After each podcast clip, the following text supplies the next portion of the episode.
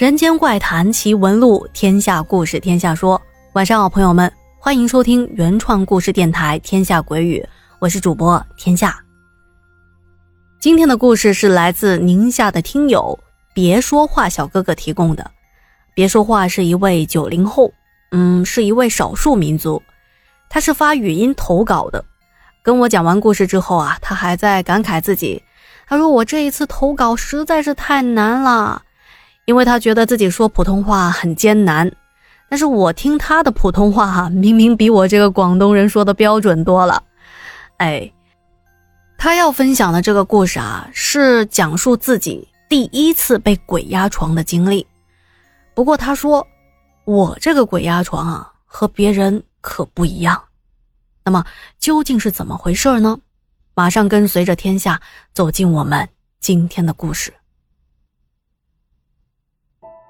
别说话，说这件事情大概发生在我上初一的时候。我家在宁夏吴忠市的一个农村，当时大概是零几年吧。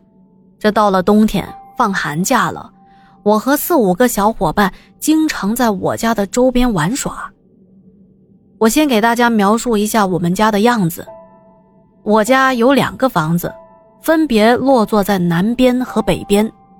两个房子的中间是院子，大门是面朝着东边开的。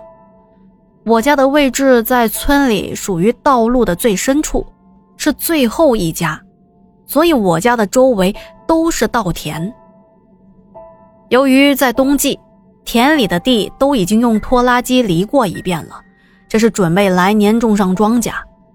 这些田地里的土质现在被冻得比较硬。那时候啊，我和小伙伴们也不怕泥土弄脏衣服，就喜欢在田地里玩。我家房子挨着一个亲戚家的田地，这算起来啊，我家和这家亲戚的关系也不算特别的近。那天我们在那儿玩着玩着，就看到他家的田地上堆着一堆苹果树的树枝砌成的木柴垛，堆了有一米多高。码的整整齐齐的，我知道这些树枝是储存起来用来烧炕用的。小孩嘛，玩性大起，我和小伙伴们跑过去，准备挑选一些又直又粗的树枝来打着玩儿。于是我们三两下就爬到那堆树枝上，都是抢着挑选，生怕最大最结实的木棍被别人给先挑走了。把木柴堆翻得乱七八糟的。这时候，木柴堆的主人家就是我们家那亲戚啊，他家有一个老太太。那老太太当时已经九十多岁了，身体还是比较硬朗的。她不知道什么时候突然出现在我们的后面，然后拿了一根树枝就开始朝我们的身上打，一边打一边骂我们这群熊孩子。我们做了淘气的事情。被主人家给发现了，一下子都慌了神，叫着跳着四下散开。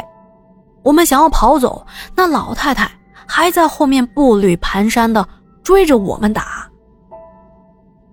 那一次我们不是有四五个人吗？可是那老太太特别的执着，不知道怎么的就只追我一个人，一直追到我们家。当时我父母都在家。一听到门口有吵闹的声音，都出来了。那老太太看到我的父母，先是向我的父母数落了我一遍，向他们告状，还不依不饶地说非要打我一顿。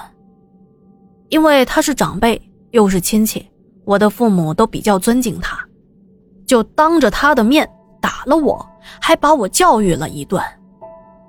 我心想，哎，这件事又不是我带头做的。什么只打我一个人啊？而且这么小的事情，至于对我又打又骂的吗？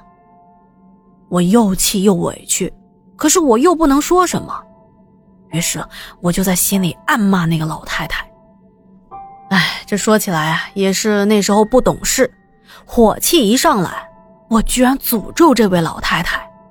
我在心里骂她，我说：“你这个老不死的，活了这么大的岁数了。”你怎么还不死啊？总之，在心里骂了他很久。这件事情过了不长的时间，寒假结束了，开学了。我记得大概是开学第二周的样子。我放学需要经过老太太家门口。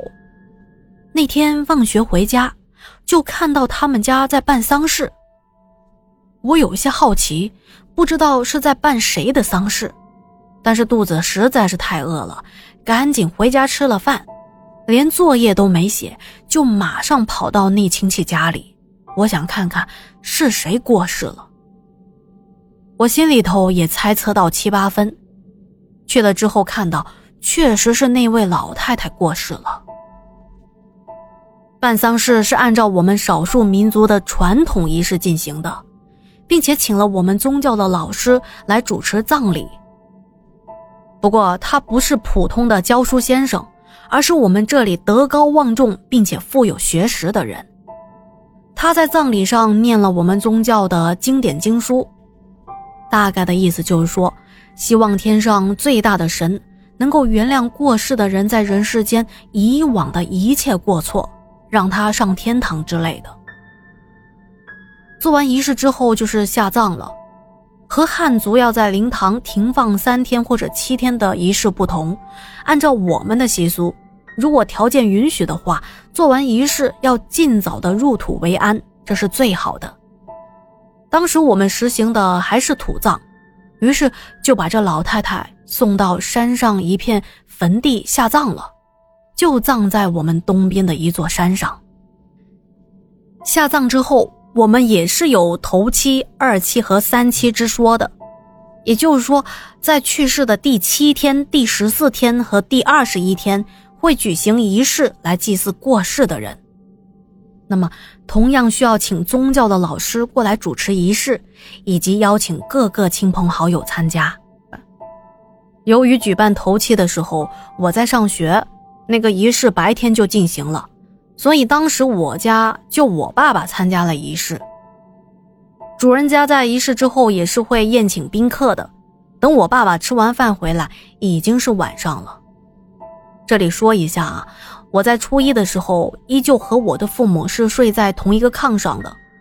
我还有个哥哥，但是我哥那时候已经在外打工了，所以家里就我们三个人。平时我睡在父母的中间。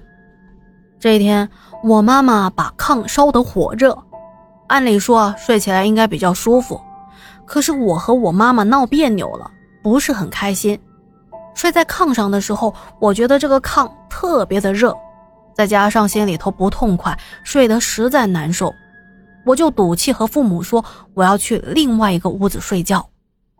可是接下来发生的事情却让我非常的后悔，我后悔跟妈妈赌气跑到这边的房子睡觉，因为接下来啊我要说的事情实在是太吓人了。